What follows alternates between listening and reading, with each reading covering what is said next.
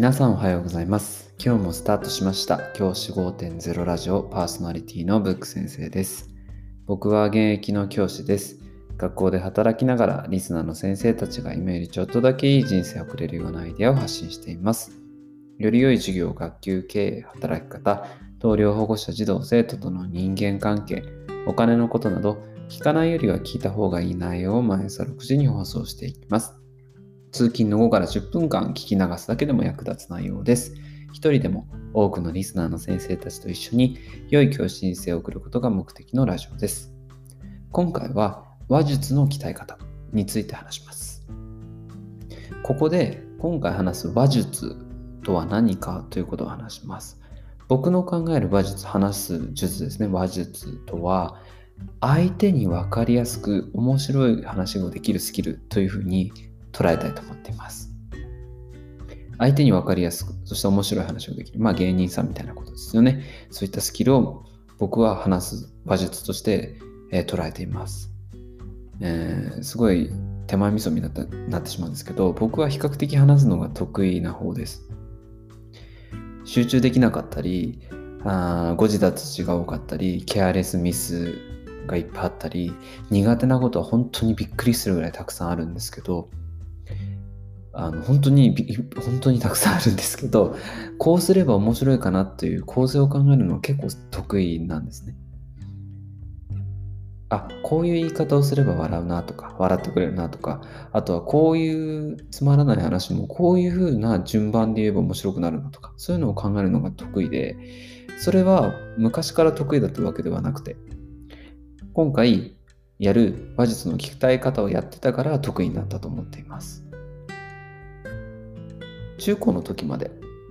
は人前で話すのが苦手で手を挙げて発表なんてしたこと本当にありませんでした。だから分かった人手を挙げて発表してって言ったことはほとんどありません。あまあ、余談なんですけど僕自分が小学生の時に場面科目だったんですね。あの場面科目っていうのはあのまあ仲のいいことは喋れるけど授業中とかあとはそんなに仲がいい屋内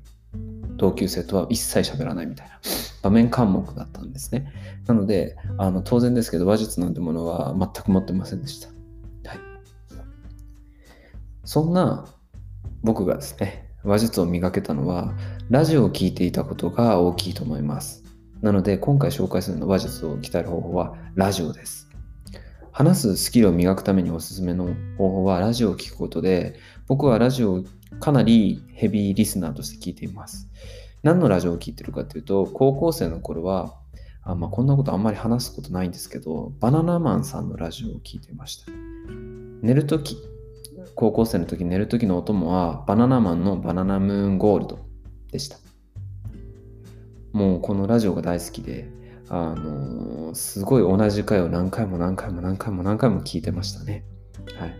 あの全然個人的なんですけど僕はあの大倉さんっていうそのラジオの作家さん放送作家さんがビンタされるっていうのがあるんですけどその回がすごく好きでなんかその、まあ、そういう風な好きな回が何個もあったりして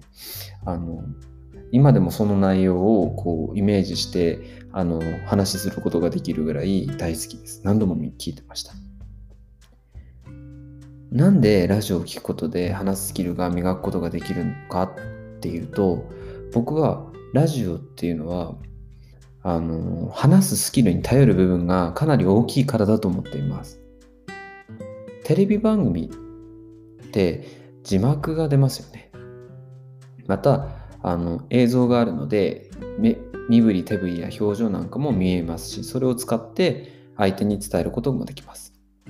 しかしラジオは声だけしか情報を伝える手段はありませんそのためラジオパーソナリティの方々は分かりやすい言葉の選び方とか文章構成とか話すテンポとかっていうのを本当に自然と意識されていると思います。ラジオパーソナリティを長くやられている方は本当にその使い方が上手で本当に話術が長けているなと思っています。最近は聞いてるのはバナナムーンさん、バナナマンさんのラジオも聞いてるんですけど、伊集院光さんとか安住紳一郎さんのラジオをよく聞いています。このお二人もめちゃくちゃ言葉選びが上手です。何より話が面白くて、もうずっと聞いてられますね。はい。ラジオを長く聞いてると自然と日常会話でも似た表現を使うようになります。僕なんかは、えー、高校生の時とか、まあ、絶賛反抗期で家族と話すことがあんまりなくて。なので家族より伊集院光さんとかバナナムーンさんの声とかをよく聞いてたので話し方とかちょっと似てきたりとかもしていました。あので日常生活でも伊集院さんならこういうのことをどうやって話すかなとか学校の授業で伊集院さんがこのことを面白く話すのはどう話すのかなとか朝の会の時にあ安住さんだったらこのエピソードをどういうふうな構成で話すかなとかっていうのを考えたりもします。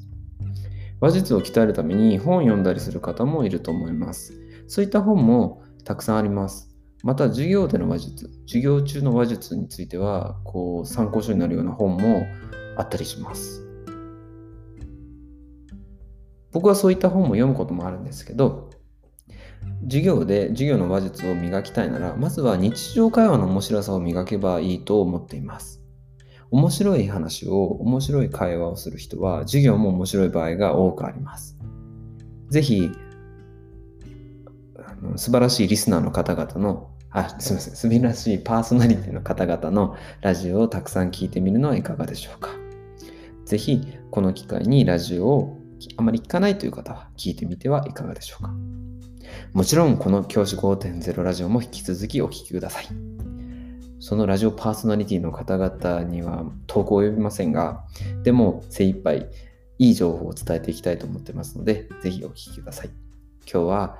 話術を鍛えるためにパーソナリティが長年勤めているラジオを聴いてみようという話をしました。じゃあ今日はこの辺で起立例着席。さようなら。また明日。